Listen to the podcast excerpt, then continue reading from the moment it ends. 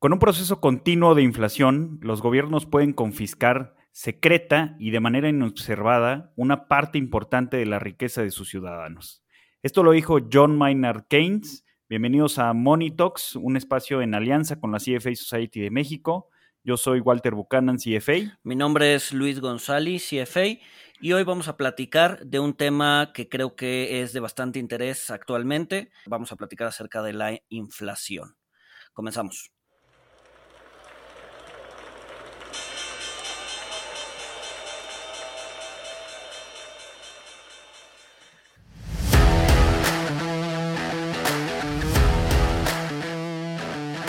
Monito, el otro lado de la moneda. Bueno, Luis, comenzamos con otro episodio de este podcast donde vamos a hablar de la inflación. A mucha gente no nos gusta la inflación, no nos gusta que cada vez la vida se vuelve más cara, cada vez las cosas nos cuestan más, y sobre todo la vivienda es algo que eh, lo vemos de manera muy palpable. Hay temores de que la inflación se desboque, los bancos centrales hacen esfuerzos a nivel global, Banquico, la Fed, el Banco de Japón, por controlar la inflación, pero bueno, todos los economistas coinciden en que un poco de inflación es buena. ¿Es buena para quién, Luis? Exacto. Yo creo que sí. O sea, si bien la inflación ahorita es un temor, creo que, y lo vamos a platicar más adelante, creo que es un temor un poco eh, infundado si bien, como decías, la inflación no necesariamente es mala, ya habíamos hablado de esto en una, en una cápsula de Two Cents hace poquito, la inflación al final del día es el aumento generalizado y sostenido en precios en un, en un periodo, ¿no? Esa es la definición del libro. Pero ¿realmente es mala la inflación? La respuesta es no. O sea, haciendo un símil, la inflación es el pulso cardíaco de la economía. Si está dentro de un rango normal, si tus pulsaciones van de, X a Y, entonces tienes un buen estado de salud. Lo mismo pasa con la inflación. Si la inflación está dentro de un rango, cada banco central dice qué rango es el que debe, el que debe ser. Eh, si la inflación está en ese rango, eh, entonces la economía está caminando de manera sana. Si está muy por arriba de ese rango, entonces hay problemas. Si está muy por debajo de ese rango, entonces hay problemas y hay que solucionarlos. Y tenemos todo el espectro, ¿no? Inflaciones altas podemos verlas en Argentina, en Zimbabue, en Turquía, ¿no? Inflaciones muy bajas, incluso negativas, las podemos ver en Japón, por ejemplo. Y ambos, ambos extremos son peligrosos. Sí, claro. O sea, creo que lo, lo importante o el punto clave es, es que lo acabas de mencionar. O sea, es malo tener una inflación muy alta, pero también es malo tener una inflación muy baja o una deflación. Que simplificando un poquito todo, el tener una inflación nula o una inflación que sea casi cero o inclusive negativa, es mala porque la inflación pues también tiene sus consecuencias positivas, que es el crecimiento si yo veo de manera individual, puede ser que no me parezcan las cosas, pero de una forma agregada, o sea, si vemos el comportamiento en conjunto de todos nosotros, si todos vemos que las cosas cada vez están un poco más caras, estamos incentivados a gastar, estamos incentivados a, consumir, no estamos incentivados a estar guardando todo nuestro dinero o a posponer los gastos, no estamos incentivados a decir, ah, no me, no me voy a comprar un coche porque me puede esperar un año y ese coche va a tener el mismo precio o incluso va a estar más barato.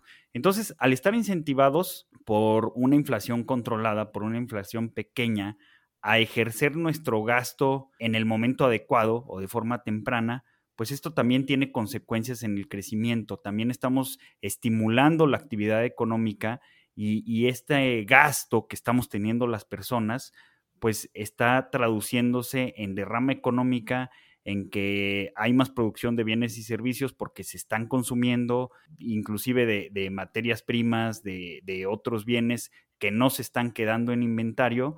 Y pues esto obviamente pues genera que, las fábricas estén activas, que, que la gente esté ofreciendo cada vez más servicios y pues esto es muy importante, ¿no? Porque pues si no tenemos crecimiento, si no se detona el crecimiento, pues podemos afrontar crisis, podemos afrontar falta de empleo, consecuencias que serán muy negativas. Creo que lo que mencionas es, o, la forma en la que lo mencionas es bastante valioso porque te, nos da pie a ver qué es lo que pasa en los extremos, ¿no? Si tienes una inflación demasiado alta, es decir, el, el dinero empieza a perder su valor, entonces tienes todo el incentivo de ir a gastar, ¿no? Gastas, gastas, gastas, y eso todavía, o sea, te genera todavía un aumento de precios mayor y caes en una espiral inflacionaria, hasta el punto en que pues, el dinero deja de perder el, el valor intrínseco que tiene. Por otro lado, tienes un escenario de deflación o de inflación negativa. En ese sentido, puedes caer en lo que cayó Japón en la década de los 80s y 90s, que es como en una trampa de liquidez. ¿Qué es esto? Es eh, cuando el público eh, en general, no solo el público inversionista, el público general dice, oye, ¿sabes qué? Las cosas están bajando de precio, entonces yo voy a mantenerme con mi dinero, ya sea en el colchón o en el banco o eh, sin invertir siquiera, porque mi dinero como tal, mi papel moneda está aumentando de precio en relación a otros bienes. Es decir, la deflación inhibe el consumo y hace que la gente se siente en el dinero y no empiece a circular. Y eso, como bien dices, va en contra del crecimiento económico. Entonces, una deflación o que los bienes bajen de precio tampoco es positivo. Y tampoco es positivo porque si no la gente se siente en su dinero, caemos en una trampa de liquidez y eso hace que la economía se empiece a contraer. Y creo que es esa justamente el tema de deflación y de la trampa de liquidez, y regresando a varios capítulos anteriores, es en donde se encuentra, por ejemplo, el Bitcoin, ¿no? El Bitcoin está subiendo de precio mucho, mucho, mucho, mucho. Los bienes de la economía real en relación al Bitcoin están bajando de precio. Entonces, el tenedor de Bitcoins no tiene incentivo de gastarlos. Entonces, esa es una de las razones por las que el Bitcoin tampoco podría ser una moneda o podría ser considerado una moneda. ¿Por qué? Porque el mundo es deflacionario si piensas en Bitcoins y la deflación no está bien. ¿Por qué? Porque hace que te sientes en el dinero y que el dinero no circule. justo eso iba a mencionar, o sea, que, que el Bitcoin, la propuesta de Bitcoin como moneda, que, ya hablamos en, otro capítulo, como lo mencionaste, pero la propuesta como, como moneda de Bitcoin o una de las fortalezas que le atribuyen es que sería dinero deflacionario. O sea, ¿realmente queremos dinero deflacionario? También yo en el, en el capítulo anterior eh, cometí el error de, de mencionar que el dinero fiat sirve como, como salvaguarda de valor. Eh, no fue un error, faltó ser más específico, sirve como salvaguarda de valor en, periodos cortos de tiempo, pero a largo plazo pues el valor se, erosiona con la inflación, pero trae crecimiento. Una moneda deflacionaria como el Bitcoin no nos traería crecimiento. Y, y esto no es algo que sea hipotético o que sea teórico, como ya lo mencionaste, Luis, esto ya lo vivió Japón, lo lleva viviendo 30 años. Eh, Japón cayó en un mundo de inflación muy baja o inflación cero a raíz de la crisis financiera que se desató después de la burbuja que vivieron en los años 80. Y el problema de Japón es que ya no supo cómo salir de, esa trampa de liquidez. Eh, se le llama trampa de liquidez porque eh, Japón, al tener inflación muy baja, el Banco Central tuvo que reaccionar, que ahora lo critican y dicen que fue, que fue de manera tardía, inundó el, mercado con liquidez, con política monetaria, que ahorita vamos a hablar cuál es el impacto de la política monetaria en la inflación, pero como fue tarde, en la mente de las personas, en la mente de los japoneses, ya estaba implantado que no iban a tener grandes inflaciones en el futuro, que las tasas de interés y la política monetaria iba, iba a permanecer laxa durante mucho tiempo y pues la gente no gasta. Y tienen este problema de que en los últimos 20 años han crecido de manera muy marginal, han crecido creo que a un ritmo de, del 0.8%, o sea, menos del 1% a un ritmo anual. Recordemos que Japón era, era una de las principales potencias mundiales, de hecho creo que en algún periodo estuvo por encima de Estados Unidos, o sea, quizá el que Japón no haya tenido inflación en los últimos 30 años, pues quizá influyó en que fuera desplazado como potencia económica y lo que no es una duda es que influyó en que dejara de crecer.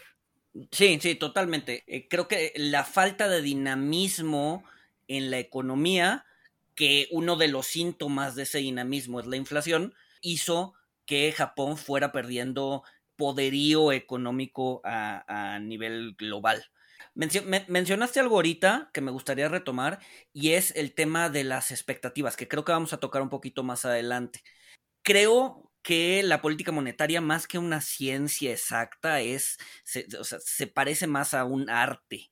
¿no? Al final del día, la política monetaria funciona muchísimo por expectativas y esas expectativas son súper importantes para eh, saber cómo la gente va a gastar, saber cómo la gente eh, espera un nivel inflacionario o no, o si espera un nivel inflacionario o no. Y creo que eso es básico en la eh, determinación de la política monetaria. No solamente subir y bajar tasas, sino que hay una comunicación importante detrás que va a hacer que el público en general reaccione a, lo que espera que el Banco Central haga, ¿no?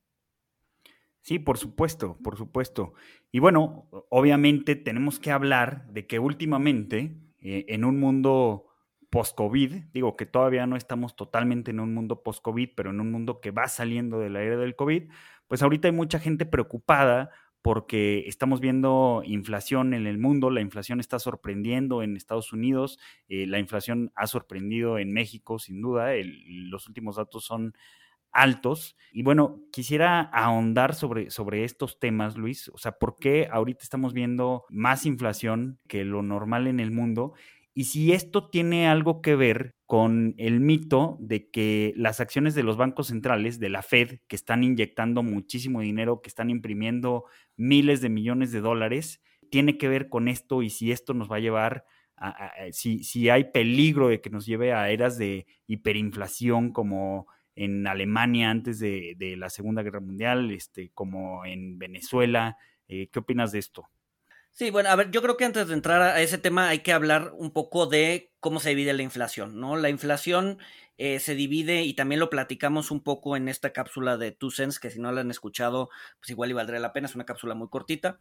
Se divide en dos, en subyacente y no subyacente. La inflación subyacente es la inflación, digamos que más estable, la inflación que tiene que ver con mercancías, que tiene que ver con servicios, que tiene que ver con alimentos preparados, es decir, no materias primas, mientras que la inflación no subyacente tiene que ver con materias primas, agropecuarias, sobre todo frutas, verduras, eh, alimentos o carne, ya sea pollo, res, cerdo, y energéticos. Es decir, la no subyacente, digamos que son materias primas sin transformar, mientras que la eh, subyacente son materias, son materias ya transformadas o productos ya transformados y servicios. Y en la, en la no subyacente tenemos eh, mencionados energéticos. O sea, para fines prácticos, pues, podemos decir que es el precio de la gasolina, ¿no? Precio de la gasolina, precio del petróleo, precio de gas, sí, claro. Entonces, bueno, lo que ha estado relativamente estable, o sea, sí ha subido un poco, pero ha estado relativamente estable es la inflación subyacente, es decir, todos estos servicios, todos estos materias eh, o productos ya elaborados. Lo que se ha salido un poco de control ha sido la inflación no subyacente, es decir, la inflación de las materias primas. Y esto responde más a eh, un ciclo de eh, aumento en los commodities, es decir, los commodities son las materias primas importantísimo saber que el Banco Central, cualquier banco central, llámese la Fed, llámese Banjico, llámese cualquier otro banco central, no tiene injerencia sobre el precio de los commodities. Es decir, su política monetaria no afecta el precio de los commodities. Al final del día, el Banco Central solamente tiene injerencia sobre la inflación subyacente. Es decir, la política monetaria va a querer afectar la inflación subyacente, no la no subyacente. Y en donde hemos visto desequilibrios últimamente ha sido en la no subyacente. Entonces, suena difícil pensar que los bancos centrales o las acciones de los bancos centrales han hecho que la inflación ahorita esté un poco por encima de lo que se esperaba. ¿Por qué? Porque es la inflación no subyacente la que ha estado contaminando la inflación general. Sí, o sea, el año pasado, justo hace un año, teníamos el precio del petróleo, el precio internacional del petróleo, lo teníamos en 20, 25 dólares. Estamos hablando de que ahorita está alrededor de 60 dólares, un incremento de más del 140%. Eh, también, pues, ha estado muy sonado en redes sociales eh, el precio de la madera, que pues eh, las, mujeres prefieren madera que diamantes. Este, se está memizando eh, este incremento porque ha subido de manera muy importante. Eh, sin embargo, creo que también se debe al efecto base que mencionabas, porque pues si el precio del petróleo se fue a 20, 25 dólares, incluso eh, los, los contratos futuros estuvieron cotizando a un precio negativo. ojo, no es que el precio spot en el mercado del petróleo se haya ido negativo. Lo que se fue negativo fue el, el contrato futuro. Pero todo esto sucedió pues, porque la economía se tuvo que apagar por la pandemia. Entonces, analizando esto, pues pareciera que es un poquito normal o esperado que una vez que, el petróleo se recuperó por lo mismo, por el dinamismo y la actividad económica global, pues es, esperado ver estos incrementos tan fuertes en, en energéticos, ¿no? Por ejemplo en energéticos y en commodities, ¿no? O sea, también frutas, verduras, o sea, recuerden que también caímos en una en un mundo deflacionario cuando inició la pandemia, ¿por qué? Porque todo se contrajo. Entonces, es normal que eh, con una reactivación económica se empiece a dar un aumento en el precio de los commodities y esto impulse la inflación no subyacente al alza y por lo tanto como la inflación no subyacente pertenece a la inflación general, pues la inflación tienda a subir, ¿no? Creo que digo, y, o sea, creo que nos da pie a, platicar sobre eh, la impresión de dinero, ¿no? Eh, hemos estado escuchando que la Fed está inundando de dólares el mercado, que, el, que Powell este, prendió su maquinita para imprimir dólares y ya hay dólares por todos lados, mismo caso en la Unión Europea. ¿Qué piensas, Walter, al respecto? Pues sí, digo, hay muchos mitos de el helicóptero de dinero que, básicamente convierten las acciones de, Powell en meme y, lo ponen, ya lo habían hecho con Bernanke, lo ponen arriba de, un helicóptero pues aventando y, regalando dinero y se cree que, esto va a generar inflación porque eh, en otros países y en otros periodos cuando se han puesto a imprimir dinero, pues es lo que ha causado, ¿no? Pero, pero ¿qué, es lo que, ¿qué es lo que ha pasado en otras situaciones donde países o bancos centrales imprimen dinero y se genera inflación? Aquí lo que sucede es que hay la misma cantidad de bienes, o sea, empiezan a inyectar dinero cuando las economías no están creciendo eh, o cuando las economías eh, pues están a un ritmo bastante normal eh, y pues aquí sí sucede lo que dice la teoría. Si, si, imprimes mucho dinero y no estás creciendo o imprimes dinero a una velocidad mayor de la que estás creciendo, pues vas a tener muchísimo más dinero persiguiendo los mismos bienes escasos. Entonces, esto naturalmente va a hacer que suban los precios. Sin embargo, la comparación con lo que están haciendo los bancos centrales hoy en día o en los últimos años, creo que no es lo mismo, creo que no es válida, porque los bancos centrales emprendieron estas acciones porque caímos en una crisis. O sea, cuando empezaron los programas de, quantitative easing, que básicamente en términos simplistas es inyectar muchísimo dinero en la economía, estos programas se, empezaron a implementar, o bueno, de los que tenemos memoria más reciente, después de la crisis financiera de 2008. Entonces, fue justamente porque el mundo había entrado en una recesión, o sea, no solamente había dejado de crecer, sino que el crecimiento se estaba contrayendo y pues era, era necesario estimular la economía. Entonces aquí no necesariamente estamos hablando de que hay miles de millones de dólares persiguiendo bienes escasos, sino que tuvieron que hacer estas inyecciones de dinero con el fin de estimular el crecimiento, de generar crecimiento. Eh, entonces, pues teníamos mucho dinero, pero pues también teníamos mucho crecimiento, que este crecimiento se dio eh, después de las crisis y lo mismo está sucediendo con la crisis del coronavirus. Con la crisis del coronavirus, eh, muchísimas economías tuvieron caídas muy pronunciadas y estas inyecciones de dinero eh, no es que haya más dinero persiguiendo bienes escasos, sino que tuvimos una caída en el crecimiento, ahora está apuntalando el crecimiento gracias a, estas, a estos estímulos monetarios, gracias a, estas inyecciones de dinero para que el sistema siga funcionando.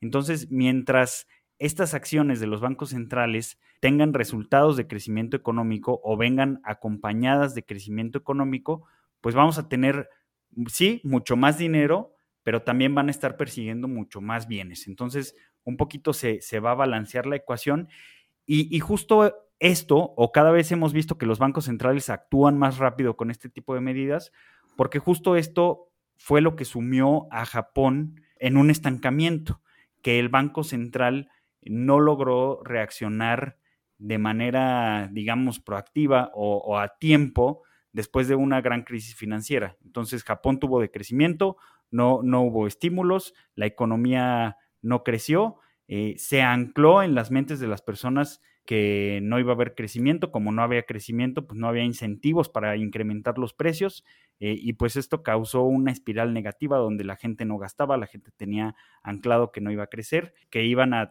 tardar mucho en salir de la crisis financiera. Por eso ha sido tan importante la, respuesta de los bancos centrales y por eso no, no, ha tenido el efecto. Ahora también, Luis, tú, tú me compartiste en qué magnitud se ha incrementado eh, la base monetaria, o sea, se ha incrementado la cantidad de dinero en otros lados donde sí ha desatado inflación en comparación con la Fed. Creo que esto también es muy importante. Si, si puedes comentar la magnitud del incremento en dinero que ha hecho la Fed contra otros ejemplos donde sí han tenido inflación.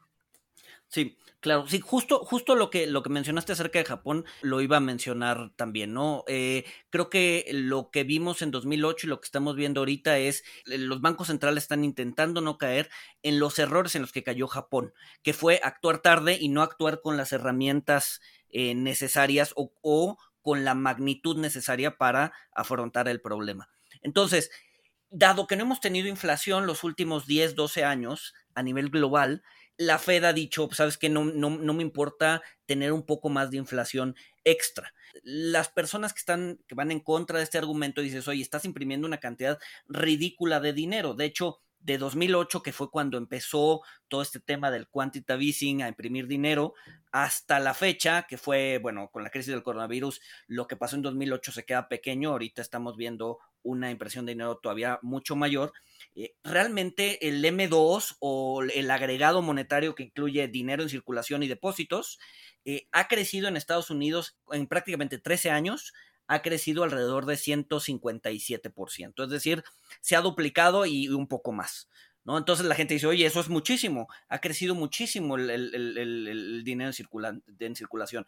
Pero si volteamos a ver otros países que sí han tenido inflaciones del 40, 50, 60% o más, vemos que realmente no es un crecimiento tan fuerte. Por ejemplo, el caso de Turquía, que tiene inflaciones altas, en ese mismo lapso, el crecimiento del M2 o de ese agregado monetario, del dinero en circulación, ha crecido alrededor de 830%.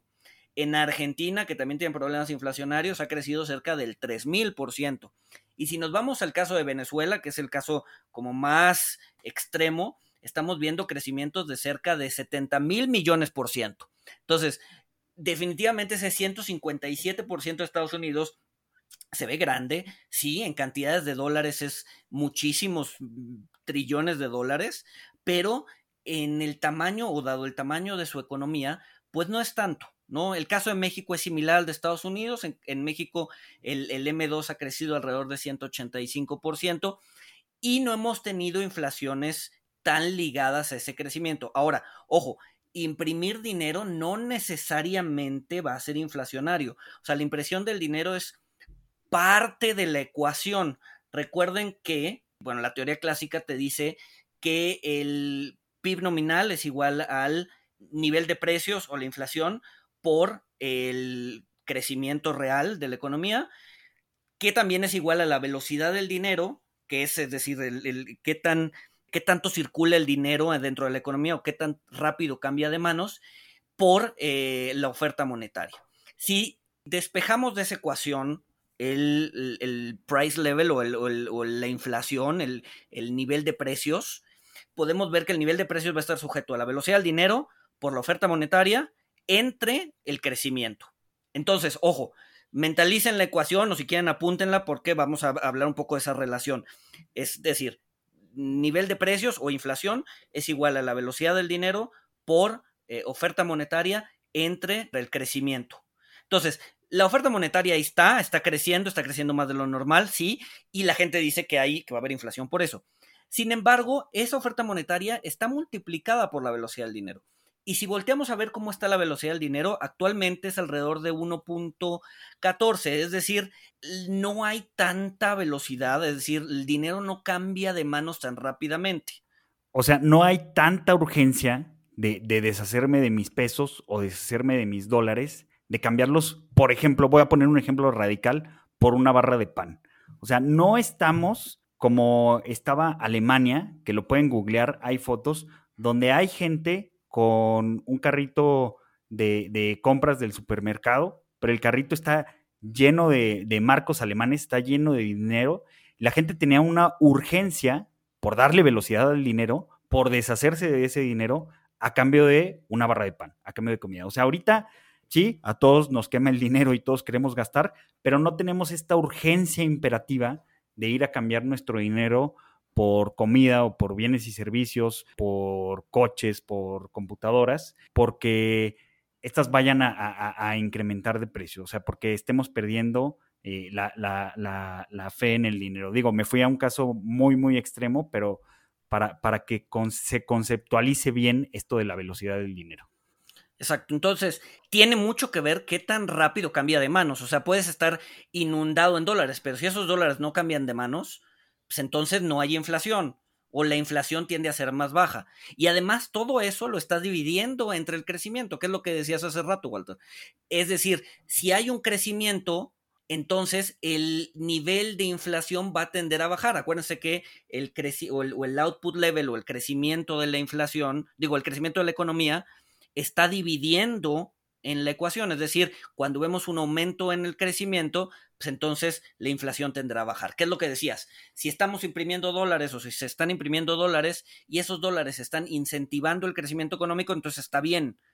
Sin embargo, si estás imprimiendo dólares y no incentivas el crecimiento económico con eso y además a la gente se le queman las manos por deshacerse de esos dólares, eso es la receta perfecta para inflaciones altas. Sin embargo, de las tres eh, variables de la, de la ecuación, que es velocidad del dinero, eh, oferta monetaria y crecimiento, dos de ellas te están apuntando a que no hay inflación y una de ellas, que es la oferta monetaria, te está apuntando a que probablemente sí, pero si volteas a ver otros países, pues en realidad la oferta monetaria o el crecimiento de la oferta monetaria ha sido bastante menor.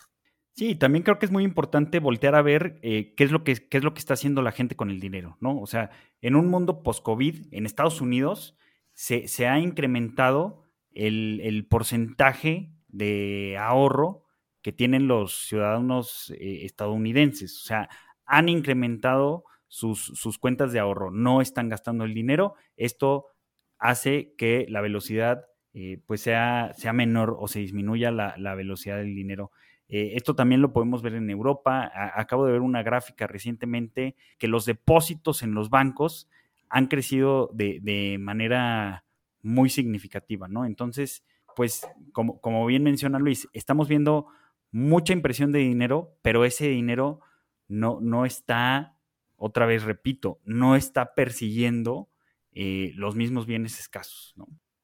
Sí, no está persiguiendo los mismos bienes escasos porque la economía sí está creciendo y además eh, no está circulando tan rápido como en otras ocasiones, ¿no? realmente la velocidad del dinero, si buscan alguna gráfica, no es muy sencillo encontrarla para eh, países que no son Estados Unidos. Generalmente el Estados Unidos sí te, sí te da ese tipo de datos, pero eh, para el caso de México, por ejemplo, no, o sea, se tiene que construir más que encontrar.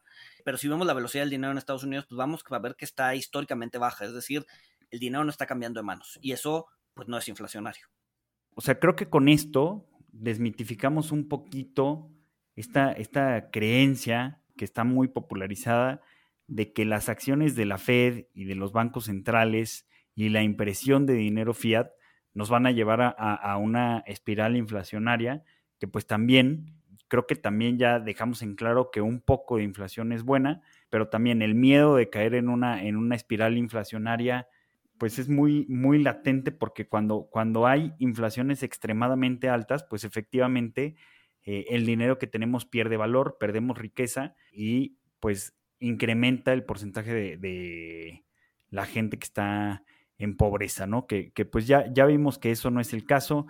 Eh, también, Luis, ya hablaste de, la inflación no subyacente, que pues es eh, la variación en energéticos, en alimentos, donde la política monetaria pues no tiene efectos significativos y pues sería ilógico pensar que la Fed o Banjico o cualquier banco central va a incrementar las tasas porque hay mucha volatilidad, eh, por ejemplo, en, en, los energéticos o en los agropecuarios. Pero también mencionaste algo muy, muy importante. eh, sobre, sobre la Fed. Eh, mencionaste que Jerome Powell últimamente ha mencionado que no tendría problema en que la inflación superara 2%.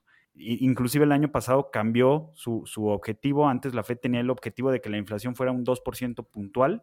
Lo cambió. Ahora su objetivo es que la inflación promedie 2%. ¿Qué quiere decir? Que pues si la inflación ahorita es 1 eh, y el siguiente año es 3, no va a importar que se haya desviado 50% eh, más del objetivo porque en promedio 1 más 3 entre 2 pues eh, va a ser 2%, ¿no? Creo que la clave aquí y, ahorita vamos a hablar, es, es parte de los canales de acción de la política monetaria. La clave aquí son las expectativas. Creo que lo que Jerome Powell quiere hacer es fijar una expectativa de que sí va a haber inflación, de que no vamos a entrar en una trampa de liquidez. Y, y, fue algo que el Banco Central de Japón falló en manejar. El Banco Central de Japón falló en manejar las expectativas.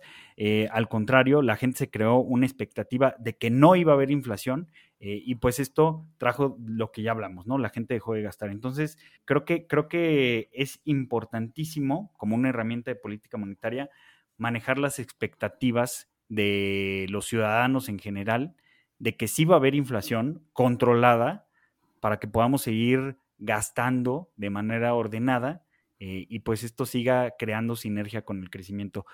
¿Qué, qué otros canales de acción de, política monetaria hay, Luis? ¿O qué nos puedes comentar sobre las expectativas? ¿Cómo las manejan los bancos centrales?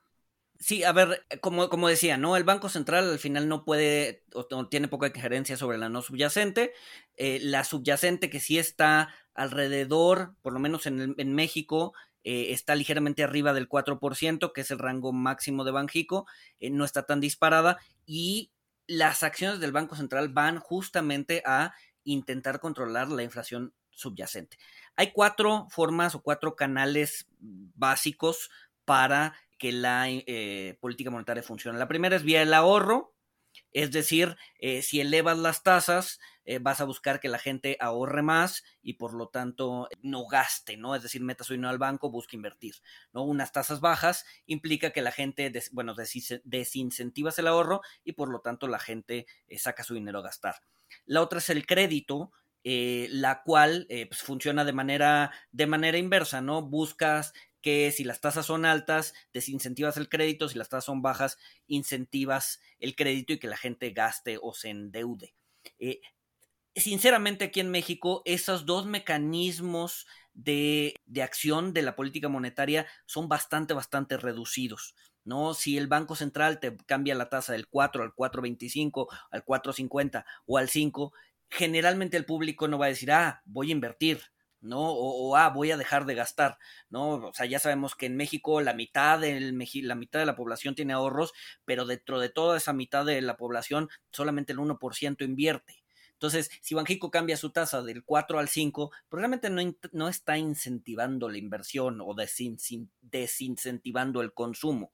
¿No? Al final del día, si un mexicano o el mexicano promedio no va al banco a pedir, a pedir un préstamo, va pues con el agiotista o con la SOFOM que le prestan al 50, 60, 70%, y si Banjico recorta la tasa, pues el agiotista va a seguir prestando 50, 60, 70 y el mexicano se va a seguir endeudando al 50, al 60 y al 70, ¿no? Entonces, eh, son canales de acciones reducidos para el Banco Central.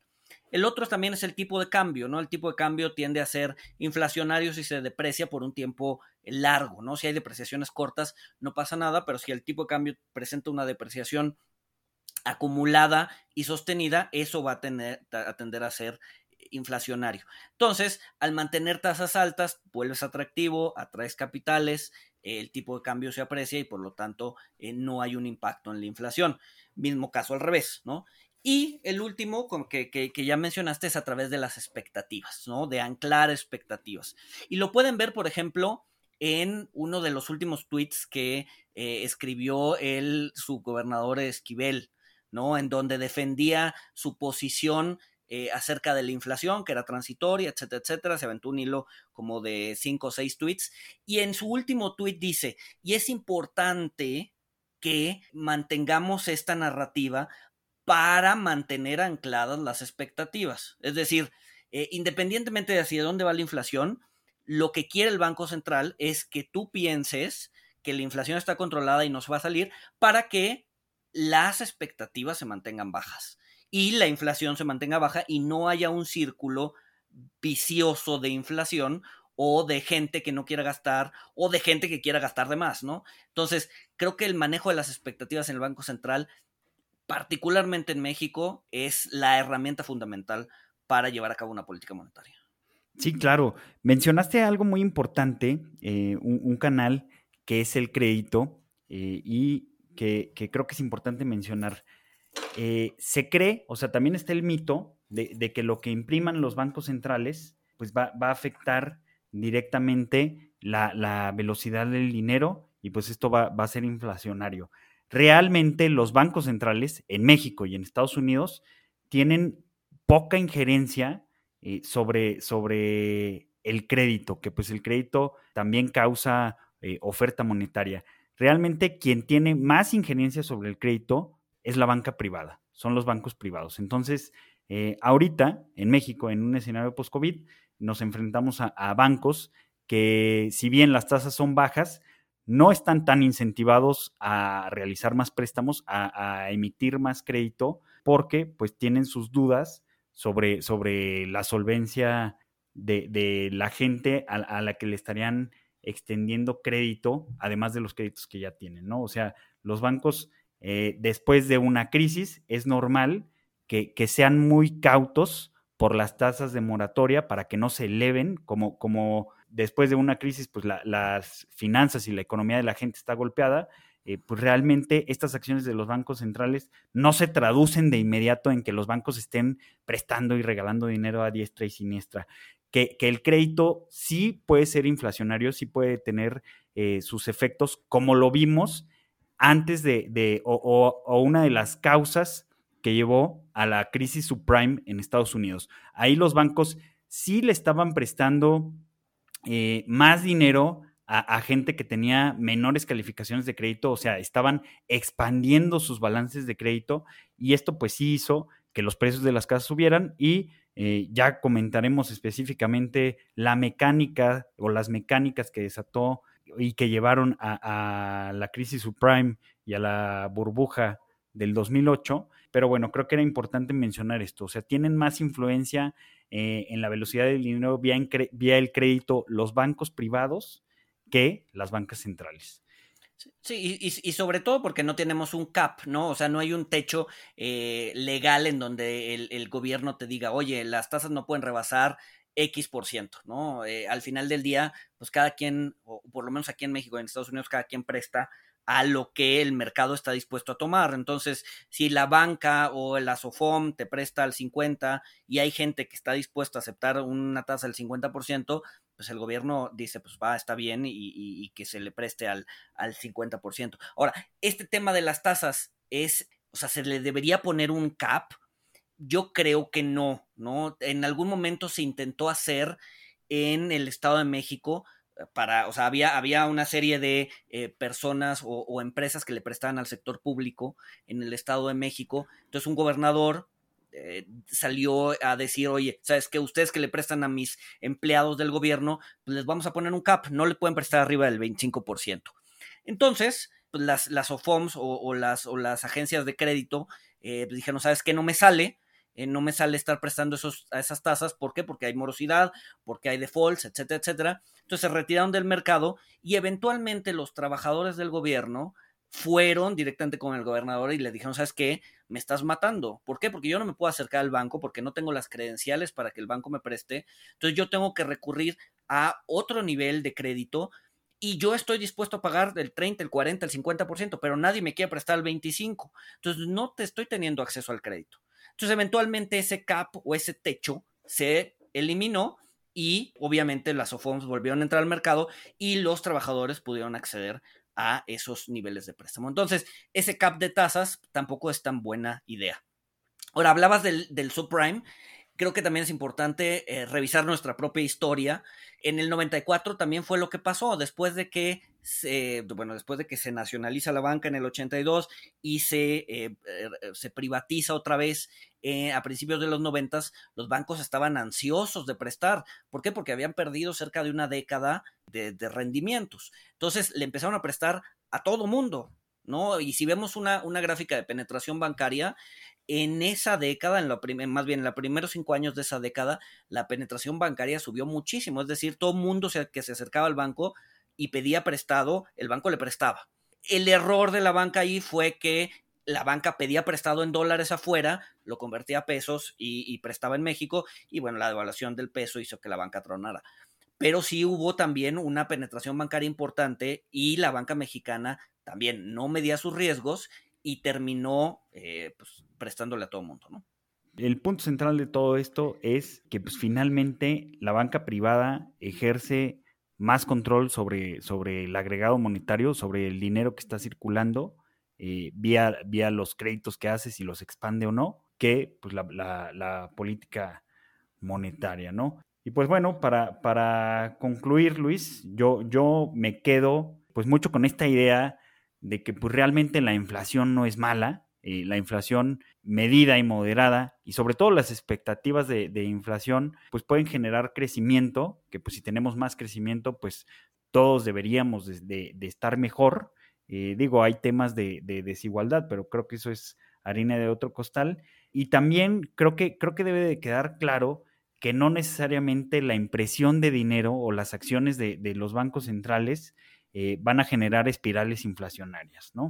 O sea, estas, estas medidas, estas últimas medidas que hemos visto fueron para salir de crisis financieras o crisis causadas por un tema de salud como fue la, del coronavirus, que en base a la experiencia de todo lo que no hizo o lo que hizo mal el Banco de Japón, pues ha llevado a que los bancos centrales actúen de una manera eh, más rápida sobre el tema de si se están quedando sin herramientas o qué es lo que van a poder hacer en la próxima crisis, porque seguro tendremos eh, otra crisis, pues creo, creo que son incógnitas y creo que eh, es un tema que podríamos tratar en otro episodio. Sí, a ver, creo que, creo que me quedo con, con las mismas ideas. Nos bombardean en los medios de que la impresión desmedida de dólares va a generar inflaciones del 10, 30, 50%, cuando en realidad la mesa todavía no está puesta para eso.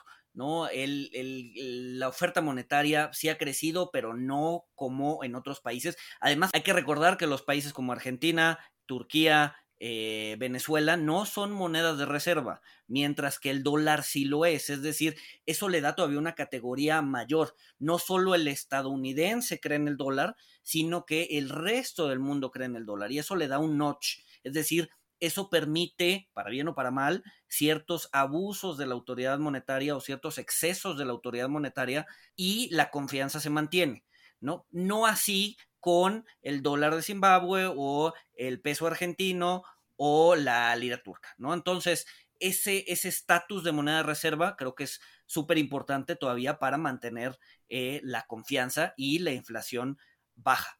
Y definitivamente la inflación no es mala. En México estamos acostumbrados y mucho ha sido por lo que escuchamos de nuestros abuelos o incluso de nuestros papás, que ellos sí vivieron inflaciones altas, ¿no? Los ochentas en México fueron terribles en términos de inflación, los noventas también, pero vamos a ser honestos, desde el año 2000, es decir, llevamos 21 años con inflaciones bastante estables, bastante acotadas, rara vez se han salido del rango de Banjico, no han permanecido altas por mucho tiempo.